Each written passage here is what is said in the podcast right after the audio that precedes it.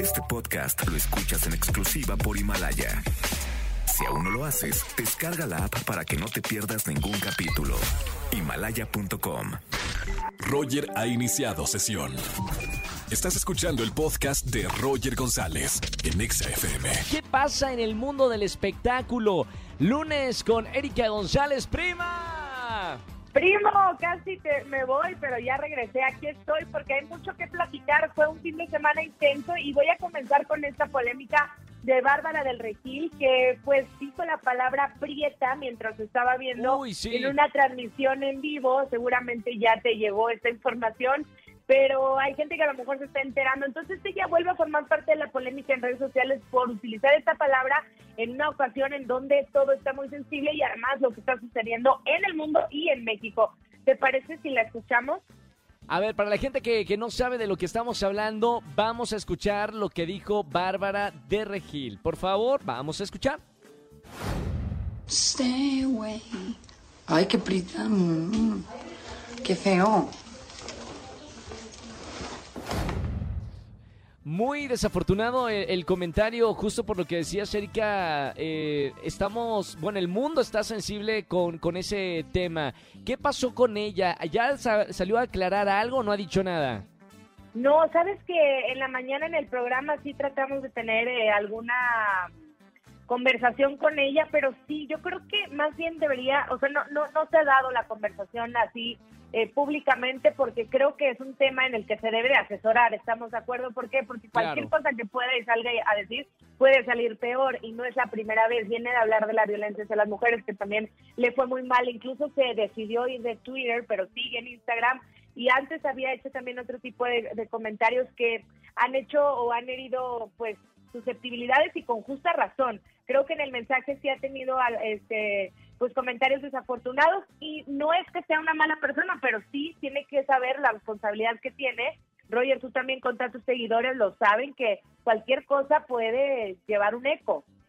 Además, eh, bueno, hablando de- de- del tema, e- es algo sensible en nuestra sociedad porque hemos crecido con la idea que, ser moreno es ser diferente o, es malo y, todo lo contrario. O sea, venimos de, una raza afortunadamente indígena que bien tenemos eh, el color de piel eh, moreno y hay que sentirnos orgullosos. Eh, se hizo una- un estudio con unos niños que en, México tenían eh, dos muñecas, de hecho lo, vimos en la mañana, dos muñecas, una era con, con piel morena y otra blanca. Y le decían a los niños cuál es bueno y cuál es malo. Y los niños, eh, nuestros niños mexicanos, eh, ven todavía eh, el moreno, la piel morena, como si fuera algo malo. incluso cuando ellos mismos tienen ese mismo test o ese mismo tono de piel. Entonces es como no autorreconocerte en lo que somos Claro. y sentirse orgulloso. Total, es súper contradictorio. Y cuando se emiten este tipo de comentarios en redes sociales con una influencer o con una figura pública, pues tenemos que tener cuidado con este tema. Pero ahora te voy a contar de Ricky Martin, porque él dio una entrevista en Estados Unidos y declaró que teme por su vida, por ser un hombre latino, homosexual, estar casado con un hombre árabe y vivir en Estados Unidos. Imagínate justamente de todo esto Wow. que estamos hablando, de los estereotipos, de las etiquetas, de justamente Claro. todo este racismo y bueno, él considera ser una amenaza para todos estos grupos eh, radicales que se están manifestando también, en fin, siente miedo y así lo dijo, lo escuchamos. Mira, yo soy un hombre latino homosexual casado con un hombre árabe viviendo en los Estados Unidos. O sea, yo soy una amenaza para esta gente por, don- por donde lo veas. Yo vivo esto todos los días. Eh, no tan expuesto como todos, porque yo vivo aislado, yo vivo en mi casa, yo soy tranquilo, yo voy de aquí al trabajo, del trabajo yo vuelvo a casa. El estudio mío está en mi casa, pero vivimos aquí y, y escuchamos las historias y sentimos nosotros, no sé, agarrar el carro y de momento cruzar el desierto y parar a tomarnos un, un- un café en un diner puede ser Ujú. peligroso. Pero yo no crecí, yo no crecí pensando que Estados Unidos era así. Estados Unidos era así ya. Siempre ha estado así. Lo que pasa es que ahora tenemos cámaras y lo vemos. Estos últimos 20 días hemos tratado de lo menos posible eh, la televisión. Yo sí me mantengo informado porque yo, yo tengo que saber qué está pasando, pero creo que ha sido una gran terapia alejar a los niños de la pantalla. Eh, eh, porque aunque ellos estén, no estén viendo televisión, están escuchando lo que está saliendo y, y para mí ha sido bien importante. Bueno, aquí estamos escuchando el otro lado de la moneda, un artista, una figura pública que habla de la inclusión.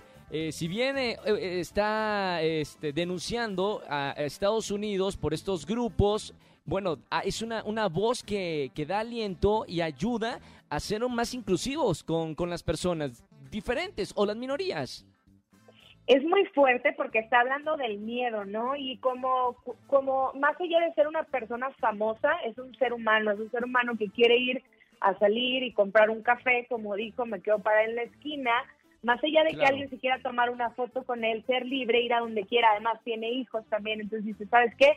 Opté por ni siquiera ponerlos frente al, al televisor porque se puedan tomar topar con alguna noticia de lo que hoy está sucediendo y como niños tienen el derecho a crecer felices, sanos, sin esas etiquetas, sin esos miedos. Entonces, es por todos lados como un 2020, Roger, muy intenso. Primero por la pandemia, después un toque de queda en Estados Unidos desde las 5 de la tarde, donde no puede salir porque están los manifestantes. Si te fijas, por una razón u otra, es no seguir y es alimentar el miedo. Entonces, creo que también el hecho de que él se exponga vulnerable y que, que la está pasando así, a pesar de quien sea y a pesar de que tenga todos los lujos que tiene, creo que hace mucha empatía, ¿no?